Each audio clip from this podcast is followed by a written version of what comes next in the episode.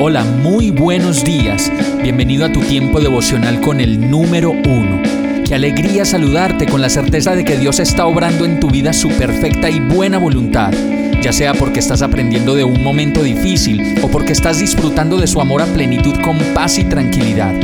Llegó la hora de tomar tu Biblia, pues de seguro Dios te va a hablar, te va a reconfortar y lo mejor de todo, te va a dar las respuestas que estabas buscando. ¿Qué esperas? Vamos, súbete de una vez en este pequeño pero eterno vuelo devocional con destino al cielo. Y el mensaje de hoy se llama Todo el tiempo ha sido tu Salvador. Segunda de Samuel 22.1.2 dice, David entonó este cántico al Señor el día que el Señor lo rescató de todos sus enemigos y de Saúl. Cantó así, El Señor es mi roca, mi fortaleza y mi Salvador. Qué hermoso relato el del libro de Samuel, al mencionar que David entonó un canto de alegría y de descanso el día que el Señor lo rescató de todos sus enemigos y principalmente de Saúl.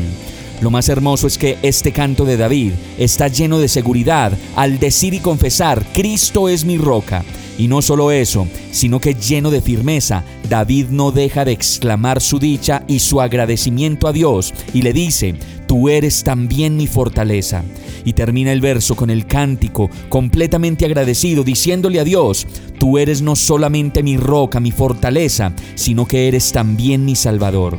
Todo el tiempo Dios es y ha sido nuestra roca, nuestra fortaleza y nuestro Salvador, pues no hace más que librarnos de nuestros enemigos, de esos que a veces no vemos, pero que podemos llevar por dentro. Y de la misma manera lo hace con todos aquellos que literalmente vemos como enemigos a nuestro alrededor.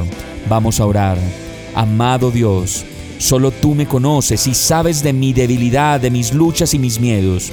Tú eres mi roca, Señor, y en ti puedo tener esa seguridad de tu protección, pues tú eres mi roca, mi fortaleza y mi salvador. Lléname, Señor, cada día más de ti, yo te lo ruego, en el nombre de Jesús. Amén.